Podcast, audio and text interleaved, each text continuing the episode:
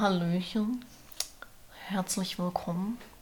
Ich begrüße euch ganz herzlich zu der zweiten Folge Nerdgasm. Ich freue mich heute Abend hier sein zu dürfen in so wunderbarer Gesellschaft und ich wünsche euch verehrten Hörern und Hörerinnen viel Spaß. Ja, das war Matti, einer unserer allerersten NPCs, die wir je gebaut haben. Ich liebe ihn. Und äh, hier ist Caro und hier ist Toni. Hallo. und äh, Matti wurde gerade äh, gesprochen von Toni. Das Hallo. macht sie sehr, sehr gut. ja, wir kommen zur zweiten Folge. Matti hat uns ja schon super eingeleitet. Der Trick ist, so nasal wie möglich zu reden. So dieser leicht französische, ohne Fran in den Akzent zu rutschen. Genau. Ähm, wofür, worüber wollen wir uns heute unterhalten? Wir sprachen ja das letzte Mal über Worldbuilding. Oh ja. Das ist ein ganz großer Begriff. Ähm, den wollen wir gerne ein wenig entkräften, ein wenig sanfter und weicher machen. Eigentlich wollen wir ihn zu pflücken, in kleine Teile zerschneiden und ihn Stück für Stück aufessen. Das ist voll ein Mikey-Ding. Ja. Ähm, Worldbuilding ist wirklich ein großer Begriff und viele haben Angst und Respekt davor und das haben sie zu Recht. Ähm, und man kann auch immer in Frage stellen, warum eigentlich Worldbuilding? Mein Gott, äh, DSA und D&D haben uns gelehrt, es gibt so schöne Romane, die man nachspielen kann. Ja, oder vor allen Dingen auch äh, fertig geschriebene Geschichten. Da gibt es ja auch einen Markt für. Ja. Äh, fertig geschriebene Abenteuer und man baut sich seine eigenen Charaktere. Das ist natürlich sehr schön für äh, kleinere Runden oder gerade für Anfänger, die sich noch nicht mit Worldbuilding auseinandergesetzt haben. Oder für spontane Geschichten. Spontane Runden, man sagt, ey, wir haben alle schon mal gespielt, ihr habt alle eure Würfel dabei, Charakter, ja, lass uns mal eben Abenteuer spielen. Dafür ist das super. Da ist Worldbuilding absolut ungeeignet. ja. Das ist dann doch eher was für längere Geschichten, auf jeden Fall. Aber es ist auch manchmal ein sehr schöner Einstieg, wie gesagt, für Anfänger. Aber es bringt als jemand, der vielleicht auch noch nicht unbedingt die äh, Spielleitererfahrung hat, die Gefahr, finde ich zumindest, dass man zu steif versucht, einem gewissen Handlungsstrang zu folgen. Wenn man die Geschichten selber baut. Ja. Ja, wenn sie auch vor allen Dingen vorgefertigt sind. Stell dir vor, das du ist, hast glaube ich, da- in beiden. Es ist, glaube ich, in beiden Varianten. ja, in ist beiden Varianten geht, Ein geht Fehler, das. den ein Spielleiter sehr schnell aufsitzt, vor allen Dingen unerfahrene Spielleiter, die dann versuchen, äh, viel Handlung vorwegzugreifen, sodass dann die Spieler letztendlich da sitzen. Ne, Moment, ich wollte eigentlich nur die Treppe hoch. Ich habe nicht gesagt, dass ich durch die Tür gehe. ich, ich will gerne mal handeln. Ich, ich will auch handeln. Ich will was Ja. tun. Wo der Spielleiter dann da sitzt, ja, ähm, du kommst durch die Tür und dann kriegst du direkt eins in die Fresse. Halt, stopp, ich Äh, bin noch gar nicht oben. Genau. Ähm, solche, das sind so typische Fehler eines Spielleiters, die passieren allen. Das ist auch völlig normal, vor allen Dingen denen, die gerade frisch anfangen zu leiten. Genau. Und die Gefahr ist aber, glaube ich, immer gleich. Egal, ob man eine vorgefertigte Geschichte hat oder selber baut. Ich denke, dass es sogar, wenn man die Geschichte selber gebaut hat, tatsächlich ein wenig schlimmer ist, weil man dann natürlich etwas mehr Interesse daran hat, dass ein gewisser Handlungsstrang verfolgt wird durch die Spieler. Und häufig haben die Spieler, also die haben ja meistens gar keine Ahnung, was es für Handlungsstränge gibt. Das ist das Erste. Und zweitens kriegen die es ja auch manchmal in den Kopf. Ne? Dann zünden die das Polizeipräsidium an, falls ich das noch nie erwähnt habe. Das hat dich tief traumatisiert, oder? Wirklich, ja. Kai, wir haben noch eine Rechnung offen. Oh ja, du wirst, wenn alles gut läuft, wird er einer unserer Gäste. Dann wird er geroastet. Wie das Live. Polizeipräsidium. ähm, nein, aber worauf ich eigentlich hinaus wollte mit dieser äh, Aussage, dass das bei vorgefertigten Geschichten man halt eher in der Gefahr fähr- fällt, äh, einem Handlungsstrang zu folgen, ist, dass ich finde, dass man bei ähm, eigenen Geschichten wesentlich spontaner reagieren kann. Ich habe eher das Gefühl, meiner Erfahrung nach, dass man dadurch auch generell, wenn man eben Spielleitererfahrung hat äh, oder dessen sich bewusst ist, weniger dazu neigt, wirklich einem gewissen Strang folgen zu müssen, weil man hat, es hat ja sowieso eine gewisse Spontanität auch beim Bau dieser ganzen Geschichte hinter sich. Na? Es ist natürlich ein absoluter Vorteil.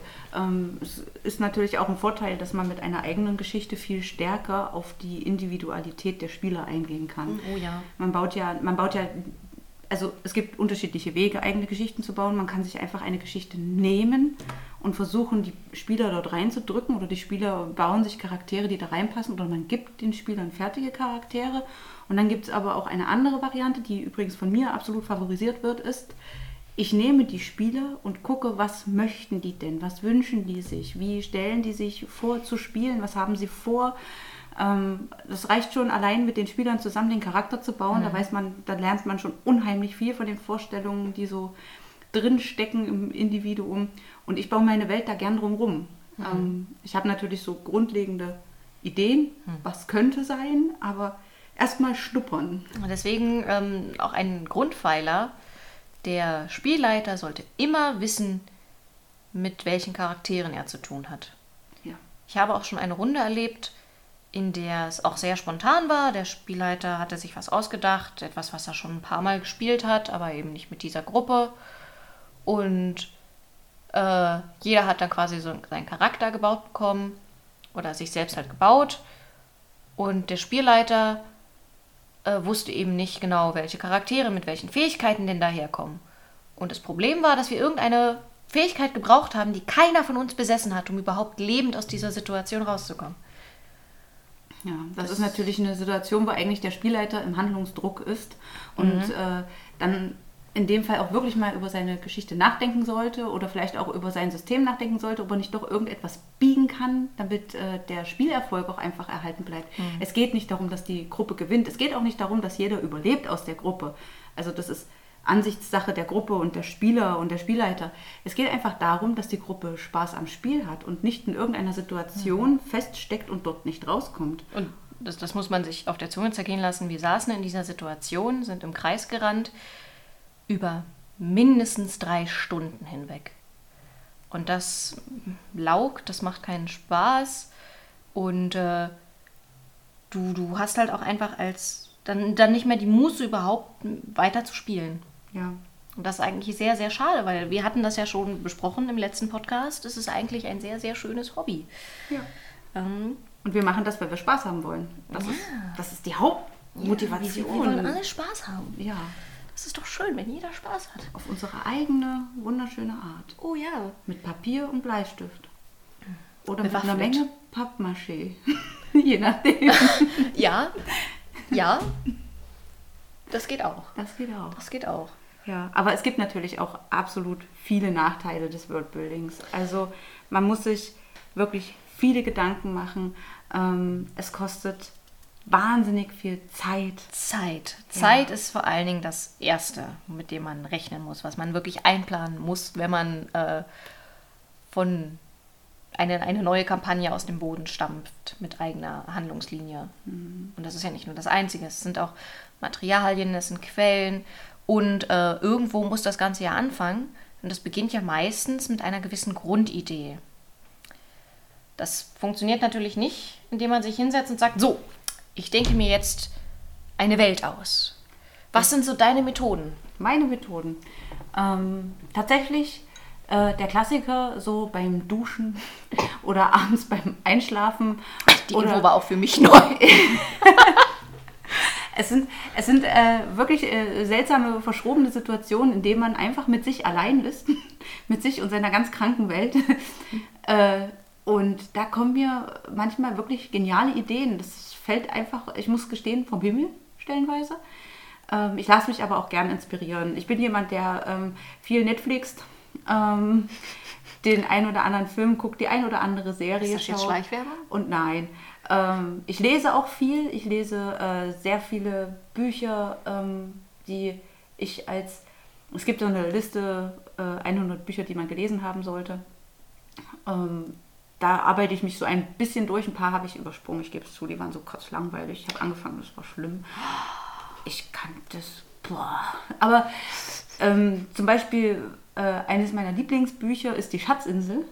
Ah. Ähm, das hat mich unheimlich inspiriert und äh, auch, auch allgemein Jules Verne-Bücher lese ich mhm. sehr gern. Schwer, schwer zu lesen, muss ich sagen, wenn man so moderne Literatur viel liest ja. und dann anfängt, Jules zu lesen, ist das schon nicht ohne, aber es macht Spaß und ich lese auch sehr, sehr viel, obwohl ich, ich spiele kein Call of Cthulhu, aber ich lese H.P. Lovecraft und ich suchte das und ich finde das richtig toll. Und äh, ich gestehe, da hole ich mir auch immer mal so ein paar Inspirationen für, allerdings nur so für bestimmte Settings. Jetzt nicht an Handlungssträngen, dazu müsste ich Call of Cthulhu äh, spielen, aber so manche, manche Settings, die einfach schön beschrieben sind, wie so äh, zum Beispiel ein Haus mitten im Wald äh, und so gruselige Atmosphären, die man ja in der World of Darkness auch hin und mhm. wieder mal benutzt. Ähm, oder so außer äh, realistische Dinge, wie zum Beispiel, wenn man sich im Astralraum bewegt oder ähnliches. Da hole ich mir viel Inspiration äh, aus solcher Literatur. Genau. Mhm. Oder ansonsten sind ähm, meine Kinder auch eine unheimliche Inspirationsquelle. Die gehen so unvoreingenommen an Dinge heran mhm. und äh, stellen Sachen in Frage. Das kann auch sehr inspirierend sein, äh, einfach Was, Kindern zuzuhören. Ich, ich, überlege gerade krampfhaft nach einem Beispiel. Na, ich, dann, dann überleg mal und in der Zeit übernehme ich das ja. Reden. ähm, es sind vor allen Dingen, äh, wie du sagtest, schon so kleine, triviale Dinge. Ich kriege immer unheimlich äh, inspirierende Schübe, bin ich ehrlich, beim Aufräumen. Wenn ich irgendwie einfach rumwusle und eigentlich nicht wirklich über irgendwas Wichtiges nachdenken muss und nebenbei Musik höre. Und da sind, finde ich, auch eine unheimliche Inspirationsquelle Musik. Das kann natürlich Text sein, das kann auch einfach das Instrumentale sein oder eben das Zusammenspiel von beidem. Äh, wo dann auch so äh, Gefühle, Emotionen halt mit dabei schwingen, wo man sagt, das, das muss man irgendwie erspielen können, da muss irgendwie äh, was mitspringen und das ist vor allen Dingen für uns in unserem System äh, auch sehr schön angepasst, weil wir, äh, es gibt ja in der World of Darkness die sogenannten Auren und die stellen wir, für jeden Charakter gibt es eine spezifische Aura, was halt diesen Charakter ausmacht, was ihn umgibt, was ihn in seinem Innersten zusammenhält. Und das wird bei uns beispielsweise auch durch Musik dargestellt. Da besitzt jeder Charakter mehr oder minder ein Charakterlied, was auch sehr, sehr schön ist. Ähm, und ansonsten, wie habe ich mir den Gedanken gemacht für die Runde, die ich geleitet habe? Wichtig, wenn man, man kann anfangen, finde ich, mit Setting und also so mit Ort und Zeit. Das gibt schon mal einen Hintergrund, wo man sagen kann, okay, ich kann nachschauen, online oder sonst irgendwo, mich schlau machen, was ist denn so da zu dem Zeitpunkt passiert. Und kann zum Beispiel an realen Ereignissen, weil wir ja nun mal in der ähnlichen Welt spielen, halt nur düsterer, ähm, alternative Handlungslinien entwickeln. Oder sie denken, okay, was, wenn dieser Typ dort und dort involviert war? Was, wenn der vielleicht selber ein Vampir war? Oder was hat das und das für Konsequenzen? Ähm, man muss ja nicht das Rad neu erfinden. Ja, das funktioniert sowieso nicht. Das funktioniert nirgendwo. Ähm, es gab schon immer jemanden, der diese Idee hatte oder eine ähnliche oder eine bessere. Damit muss man leben. Und es geht auch nicht damit, äh, darum, perfekt zu sein und alles richtig zu machen. Man kann es sowieso niemandem recht machen. Das muss man als Spielleiter sehr stark verinnerlichen. Mhm. Ähm, und man darf auch nicht vergessen, es geht um den Spaß. Man soll äh, den Spielern natürlich eine Freude bereiten, aber es geht auch darum, dass man als Spielleiter selbst Freude dabei hat. Das Wordbuilding oder generell einen Plot zu bauen, das sollte nicht anstrengend mhm. sein. Das sollte wirklich Spaß machen. Und wenn es einen anstrengt, dann sollte man es aufschieben oder lassen. Ja, Ganz es ehrlich. Ist, es ist halt ja. natürlich so. Es ist eine Form von Arbeit. Das ist klar. Ähm, Arbeit ist so negativ konnotiert, aber es ist einfach ein Aufwand, den man betreibt, ähm, der sich aber für einen selbst natürlich auch lohnen sollte. Und im besten Fall, im wunderbarsten Fall auch für die Spieler. Es gibt nichts Schlimmeres als eine Runde, in der eine von beiden Parteien, Spielleiter oder Spieler, keinen Spaß hat. Mhm. Ähm, und das ist, wie gesagt, auch Teil des Worldbuildings als Spielleiter zu sagen, äh, wie erschaffe ich eine Welt oder was kann ich in dieser Welt machen, was können die Spieler tun als Handlung, nicht nur Ort und Zeit, das äh, quasi eine, eine Aufgabe für sie stellt, an der sie selbst Spaß haben. Mhm. ja, auf jeden Fall. Ähm, man muss man muss vor allen Dingen sich äh, immer in irgendeiner Form Feedback holen. Entweder hat man jemanden, mit dem man darüber reden kann, ähm, einfach um auch nochmal selber darüber zu reflektieren, was sind denn eigentlich meine Ideen. Man findet ja meistens, hat man so eine Idee, die findet man ganz super, die will man unbedingt umsetzen. Und wenn man das dann irgendwie versucht zu verbalisieren, kriegt man erstmal mit, ich kriege es gar nicht raus, was eigentlich in meinem Kopf ist. Ähm, genau das ist natürlich auch eine Kompetenz, die ein Spielleiter besitzen muss. Ich muss rauskriegen, aus meinem Mund muss kommen, was in meinem Kopf drin ist. Und äh, möglichst so, dass die Spieler das gleichwertig wahrnehmen oder mhm. ähnlich. Und das ist natürlich auch eine Kompetenz, die ist nicht jedem in die Wiege gelegt, die kann man aber lernen durch Übung. Und da hilft es halt auch viel, sich Feedback zu holen, mit Freunden darüber zu reden oder auch mit Spielern mal darüber zu reden. Bei uns ist halt der Vorteil, wir haben so viele Kampagnen gleichzeitig laufen, dass wir immer mal Spieler dabei haben, die nicht in einer bestimmten Kampagne sind. Dann kann ich mit dem einen Spieler über die eine Kampagne reden und mit dem, und mit dem anderen über, über die, die andere. andere. Und äh, was ich ganz viel mache oder was wir einfach ganz viel machen, wir reden sehr viel miteinander, mhm. Toni und ich. Wir tauschen uns sehr viel aus und Toni muss auch ganz viele Spoiler dadurch ertragen. Ja, das ist echt nicht einfach. Es ist echt, es ist schwer. Es ist wirklich, wirklich schwer. Gerade wenn es so Dinge gibt, wo ich sage, boah, voll die gute Idee. Boah, ich freue mich total auf die nächste Kampagne. Und dann tauchen die Spieler auf und es kommt einfach nicht zustande. Und du sitzt dann da und denkst, aber, aber, aber, aber nein, ah, äh, das, das muss, doch, muss man doch machen können.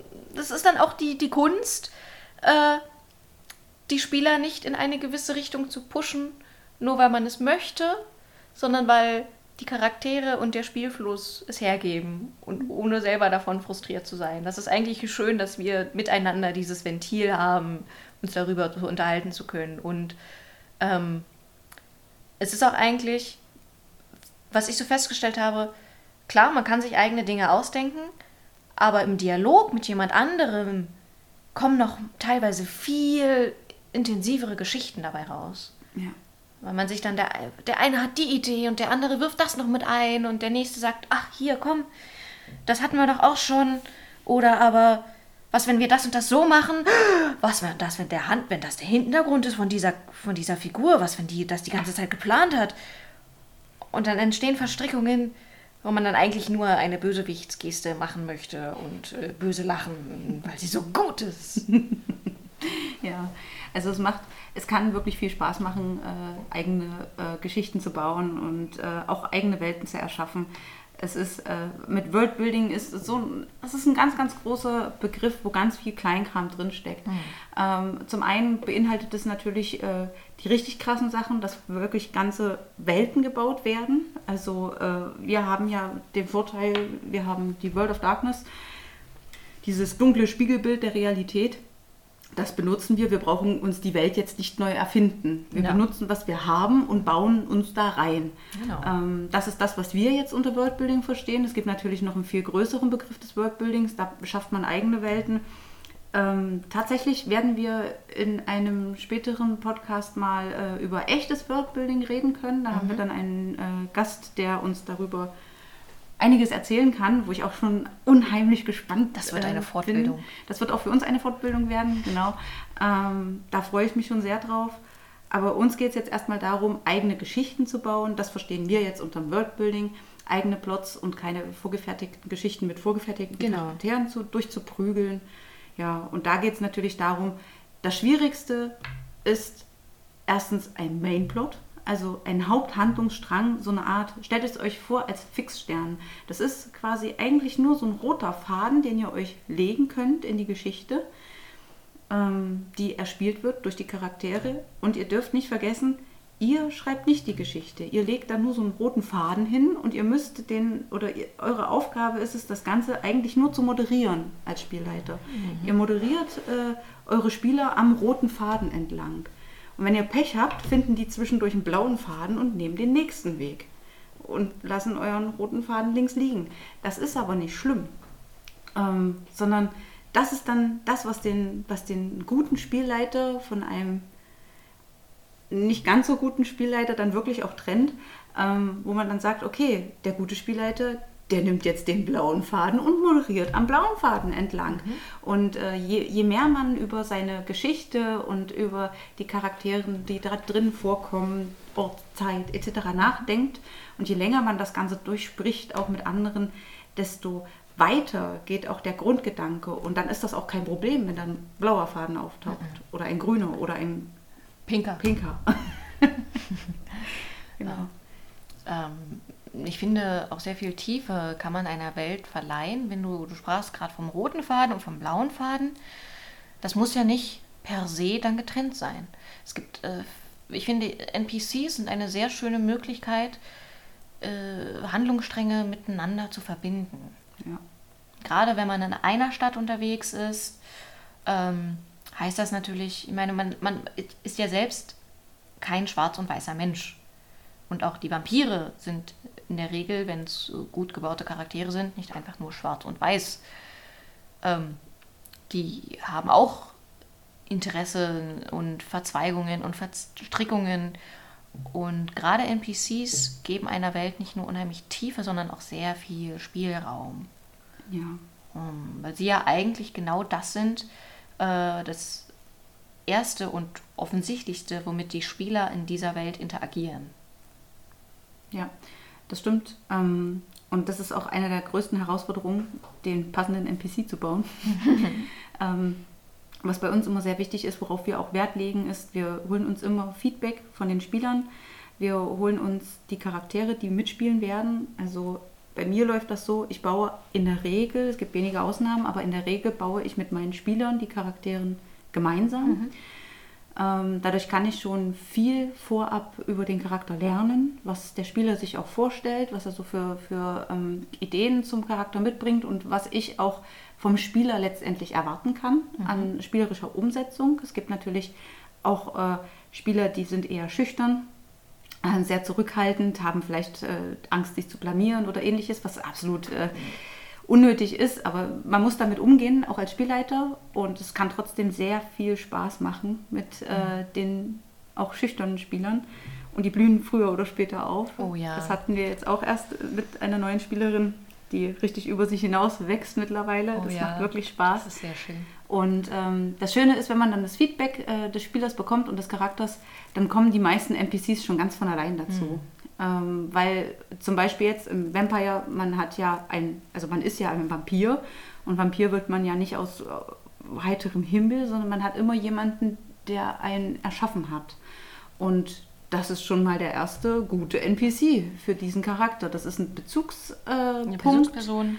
Ähm, das ist so ein Anker in der Story und dann kann ich äh, diesen NPC nehmen und kann ihn in einen roten Faden wickeln oder in mhm. den blauen. Und ähm, dieser NPC kann den Faden dann wieder zu einem anderen NPC tragen, der dann den gelben Faden hat.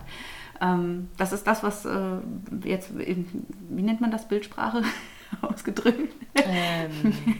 Sind das Metaphern?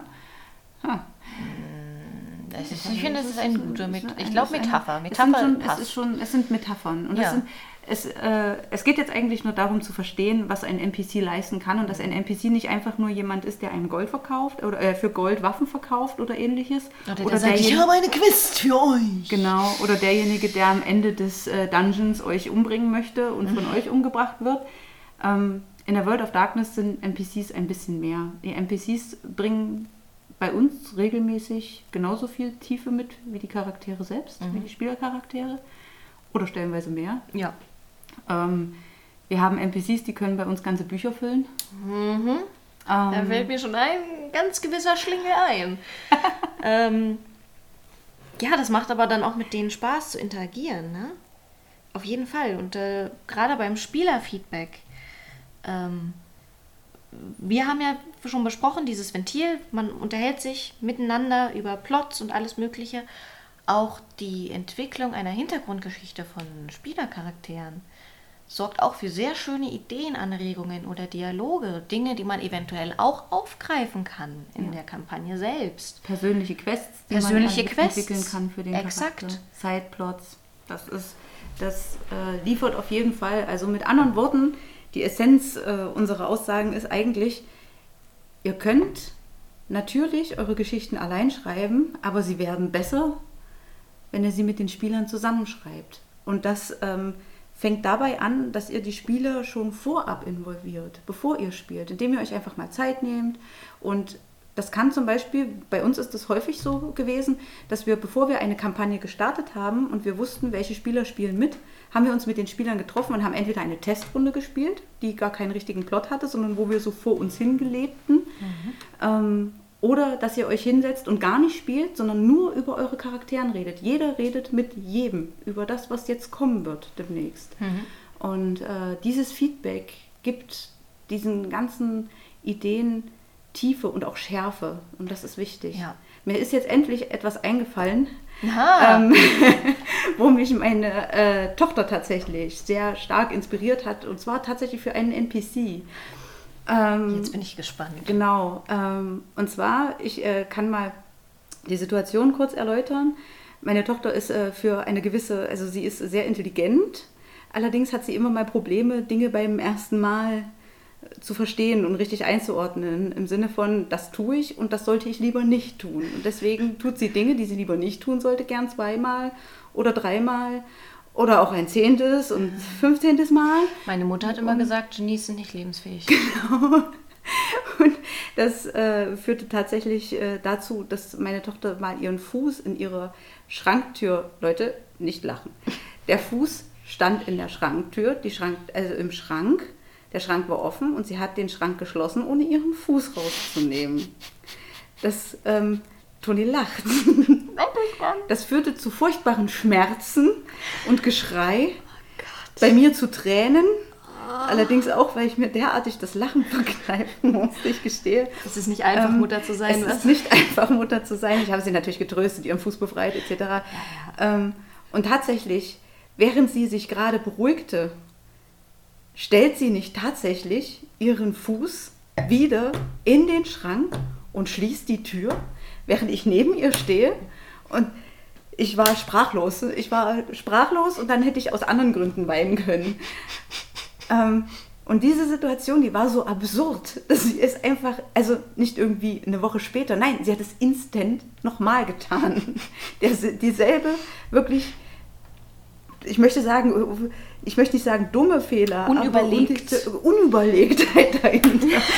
Ähm, und, äh, aber das ist ihre Natur. Ne? Das ist so, so ist sie und das ist ihre Natur und ich lebe damit und sie muss damit auch leben. Mal sehen, hoffentlich überlebt sie das auch.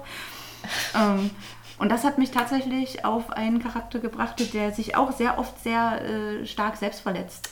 Sladjan. Sladjan, äh, genau. Sladjan ähm, ist auch ein guter Kerl. Sladjan äh, tut sich auch häufig weh. Ähm, ich habe das Ganze natürlich, äh, für den NPC ist das natürlich viel verschärfter und viel schlimmer, aber die Tatsache, dass Ladian ein Messer in der Hand hat und es sich in die Brust rammt, dann wird das Messer rausgezogen, er wird wiederbelebt, weil er ein Starre ist, er ist ein Vampir, nachdem er sich ein Messer in die Brust rammt. Ähm, dann wird er wiederbelebt und äh, dann nimmt er sich das Messer und stößt es sich erneut in die Brust. Ähm, genau diese Situation haben wir live erlebt im ja, Spiel und ja. die war tatsächlich stark inspiriert von meiner Tochter, die ihren Fuß in der Schranktür einklemmt. Ja, also ähm, wie das gesagt. sind die Kleinfreuden im Leben. Ob das jetzt eine Freude war, möchte ich in Frage stellen. Aber worauf wir eigentlich hinaus wollen, sind äh, die Inspirationen zum Worldbuilding und Plotbau findet man an allen Ecken. Ähm, man muss nur die Augen und Ohren offen halten. offen halten. Aber man darf es nicht erwarten. Nein. Das ist, ähm, nein, nein, nein. Die Idee findet ein. Mhm. Man findet nicht die Idee. Das ist ganz selten der Fall. Es gab auch schon Situationen, wo ich irgendwas geträumt habe, wo ich dachte, oh, das musst du einbauen. Das ist cool. Boah, das wäre voll der gute Plot. Ja, wir werden ähm, noch im Laufe des Podcasts, das drohen wir immer wieder an, mhm. den einen oder anderen Gast dabei haben. Und ähm, das sind natürlich auch essentielle Fragen, die wir an unsere Gäste stellen. Ähm, die werden immer den, die Frage nach dem Lieblingsclan und äh, die Frage nach dem Lieblings-NPC beantworten. Oh, ja. Und natürlich, was ist dein Charakter, den du spielst? Darüber haben wir noch gar nicht geredet. Ach Gott, Mensch. das ist aber was für, für den nächsten Podcast. Ja, das ne? ist etwas für den nächsten Podcast. Ähm, beim nächsten Podcast, denke ich mal, werden wir mal ein bisschen mehr über die Charaktere reden. Ja. Äh, Charakterbau. Wir haben jetzt schon angedeutet, dass es wirklich sehr wichtig sein kann, als Spielleiter da auch äh, nicht einzuhaken. Also man soll ja den Spieler nicht bremsen, sondern einfach zuzuhören und äh, auf den Spieler auch Einzugehen. Genau, einzugehen, sich einzulassen und sich auch einfach äh, als Spielleiter äh, einfühlen. Ich meine, letztendlich ist man die Mutti oder der Papi Oh, als Spielleiter. auch ein bisschen Gott. Und man ist auch ein bisschen Gott. Man ist ja der Gott der NPCs. Und die NPCs sind ja die Mamis und Papis. Also man ist irgendwie alles. Das finde ich eine sehr schöne Metapher. Ja, und ähm, man sollte sich ja um seine Schäfchen kümmern. Na, Wie schon in der Einleitung, wir wurden ja heute eingeleitet von äh, Matti. Matti. Und äh, Matti ist, wie gesagt, einer unserer ersten NPCs. Ähm, ihr habt ihn gehört, ihr durftet ihn erleben. Caro, wie zur Hölle bist du auf Matti gekommen?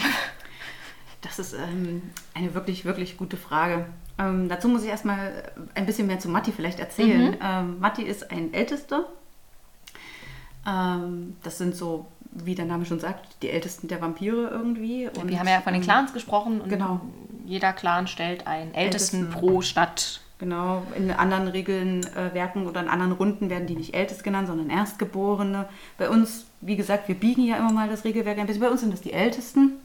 Und bei uns sind das auch nicht zwangsläufig die äh, Vampire, die am längsten existieren, sondern es sind in der Regel die Vampire, die am längsten in der Stadt sind. Das ist ein großer Unterschied. Also die Ältesten der Stadt. Und ähm, Matti ist einer von den Ältesten, aber nicht nur. Er hat noch mehrere Geheimnisse. Darf ich jetzt eigentlich gar nicht sagen, weil ich ganz genau weiß, dass dieser Podcast von Leuten gehört wird. Für die wäre das so ein krasser Spoiler, dass ich Angst habe, dass sie damit nicht umgehen können. Deswegen Ja, dann, dann, ich sag da lieber nichts weiter zu. nicht. Er, er, hat Sag noch, er hat noch ein bisschen, ein paar, ein paar Kompetenzen mehr als einfach nur Ältester. Und ich brauchte damals dringend einen Toreador. Und jetzt komme ich zum Clan. Ähm, Matti ist ein Toreador.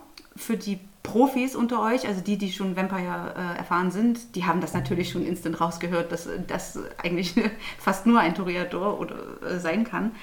Ähm, und ja, darum ging es auch bei ihm. Ich brauchte dringend einen sehr klischeehaften Tori. Was macht Toreadora aus? Der Clan der Rose, nicht Genau. wahr? Ähm, die Toreadore stehen vor allen Dingen für Schönheit. Ähm, die äh, Toreadore äh, verlieren sich gerne in schönen Dingen, ähm, wählen schöne Dinge für sich aus, für ihre Umgebung, für alles Mögliche. Also Schönheit ist ein absolut ein essentielles äh, Erlebnis für Toreadore. Sie neigen allerdings auch dazu, sich in Schönheit zu verlieren. Dabei ist das absolut subjektiv, äh, was äh, Schönheit ausmacht, so wie das auch für uns in der Realität Subjektiv absolut ist. subjektiv ist. Ähm, Matti ist äh, jemand, der vor allen Dingen Performance mag. Wenn jemand ähm, performen kann, dann ist Matti hin und weg und dann verschlägt es ihm auch die Sprache. Oh ja. Und ja, er ist auch immer auf der Suche nach einem guten Performer. Mhm, Matti ist auch einfach mal, also Toreadore stehen ja auf alles Schöne. Man kann auch die äh, Brücke ziehen, dass äh, viele Toreadore sehr dem Künstlerischen zugeneigt sind. Ja. Es gibt wahre Künstler unter ihnen, Musiker unter ihnen, äh, Tänzer, Schauspieler, alles Mögliche. Äh, und Matti ist beispielsweise auch ein Performer. Er ist ein Musiker. Er besitzt eine Triangel. Das stimmt. Das ist auch das einzige Instrument, was er beherrscht. Aber das kann er Aber gut. das kann er gut. Das ist ja, damit zieht er alle in seinen Bann. Das ist allerdings eine Gabe, die alle Toreador ja, potenziell ist, besitzen. Und äh, Matti nutzt das sehr gern mit seiner Triangel. Und wir, wir, wir mögen Matti. Matti ist toll. Ja. Das ist ein super gechillter und entspannter Typ. Und äh, meine erste Interaktion mit Matti war wie folgt, dass mein Charakter seine Performance unterbrach, weil er eigentlich auf der Suche nach Matti war. Er wusste nicht, wer Matti er ist. wusste nicht, wer Matti ist. Es ist einfach nach vorne hin, hat sich das Mikro gegriffen und gesagt, ja, mm, hallo, ist hier ein Matti. Und dann kam auf einmal eine leise Stimme von neben ihm. Hier, ich bin das. Und er war eigentlich nur so fasziniert davon, wie jemand so bold, so brave sein kann, auf eine Performance zu stürzen und eine derartige Show zu bieten, dass er nicht mehr, eigentlich nicht mehr ansprechbar war, der Matti. Ja, er hat eine ganze Weile gebraucht, sich wieder zu fangen an diesem Punkt. ähm, das äh, Publikum ist dann auch äh, in Jubel ausgebrochen kurzzeitig. Das war dann schon, das war dann schon wirklich Ja. eine tolle Situation. Er hat auch geklatscht. Also Matti hat für die Performance äh, von Antonias, äh, von Tonis Charakter äh, ja, Der war total drin. ja, Das ist sehr schön. das Also, war so, eine tolle Szene. Toreadore machen auch sehr viel Spaß. Ja, auf jeden Ja. Fall. Äh, Ein absolut liebenswerter Clan. Absolut liebenswerter Typ vor allen Dingen. Also Matti, wir haben ja schon gesagt, er hat wahrscheinlich mehr auf Kirsche, als er äh, zeigt, aber zwischenmenschlich gesehen oder zwischen vampirisch gesehen ist Matti ein sehr angenehmer Typ. Also im Vergleich zu manch anderen, der ist schon nett. Ja, Der ist schon voll nett. er ist einer von den Hellgrauen. Gute! Ja, ein Hellgrauer. Ein hellgrauer. Passt zu seinem Pulli. Ja, zu nicht seinem so- Rollkragenpulli. Ja, er, hat einen, er trägt einen Rollkragenpulli, Pulli, eine schwarze Hose und eine Baskenmütze. So wie man sich jemanden vorstellt, der mit einer Drehangel performt. Boah, was für ein Hipster. Und das schon 1990. Ja, abgesehen davon ist er super sympathisch. Ja, auf jeden Fall. Nun gut, ich denke, das war's ähm, für unseren zweiten Podcast. Wir hoffen, ihr hattet ein wenig Freude und wisst jetzt ein bisschen mehr, wie ihr an äh, das Geschichtsschreiben einfach herangehen könnt, wie ihr euch Dinge überlegen könnt. Findet euren Weg. Es gibt keinen guten Weg. Es gibt äh, den eigenen vor allen Dingen. Man, man braucht eine eigene Inspirationsquelle und das kann für jeden eine andere sein. Manch einer in der Musik, der andere beim Duschen ähm, Oder aufräumen. oder aufräumen. Ihr werdet eine Lösung finden und es gibt für jeden einen Moment, in dem er besonders kreativ ist. Es sind vor allen Dingen Dinge, das kann man vielleicht wirklich verallgemeinern, in denen das Hirn nicht viel zu tun hat. Das Schlimmste, wo ich die kreativsten Schübe kriege, und es geht, glaube ich, vielen Leuten so, ist kurz vorm Einschlafen. Ja, Wenn du eigentlich wirklich dringend schlafen musst, weil du früh raus musst, aber dein Gehirn denkt sich so, ich habe gerade voll die guten Ideen. Genau. Ja, also dann, wenn das Hirn irgendwie aus irgendwelchen Gründen unterfordert ist oder runterfährt oder sollte, ähm, da kommen dann gute Ideen, da wird man kreativ und da holt man sich die Mainplots raus. Und der Rest, der baut sich fast von allein, möchte ich sagen, wenn man einmal so eine Grundidee hat und Spieler hat und dann ist der Rest einfach nur noch Kommunikation. Genau, und man sich halt mit den Spielern auch wirklich auseinandersetzt, ähm, weil das nicht nur Interesse zeigt vom Spielleiter zu den Spielern, sondern auch äh, die Handlung unheimlich voranbringt. Es gibt Charakteren-Tiefe, es gibt NPCs, die Tiefe, die sie brauchen, um mit den Charakteren zu interagieren. Es lässt, wie gesagt, Möglichkeiten offen für Personal Quests, für Side Quests und auch Ideen für den Mainplot. Ja. Und damit verabschieden wir uns. Ich bin Toni. Und ich bin Caro. Line? Toni hat sich neulich versprochen und hat Ja, Antonia ja, gesagt, das war ihr total peinlich in der ersten Folge. Ich habe gesagt, wir lassen das drin. Soll ja jeder wissen, dass sie Antonia heißt. Das ist ja klar. Sie heißt ja, Ja, wir nennen sie Toni. ja. Und, und sie ist auch die Toni. Jetzt, damit wir ähm, Gleichberechtigt gleich- bleiben. gleichberechtigt bleiben. Ich bin Caroline. Ach nein. Ach, Caro. Ich bin Caro. Ah, das Und jetzt verabschieden sich Antonia und Caroline. und bis zum nächsten Mal. Bis zum nächsten Mal. Ihr Nerds. Und Nerdetten.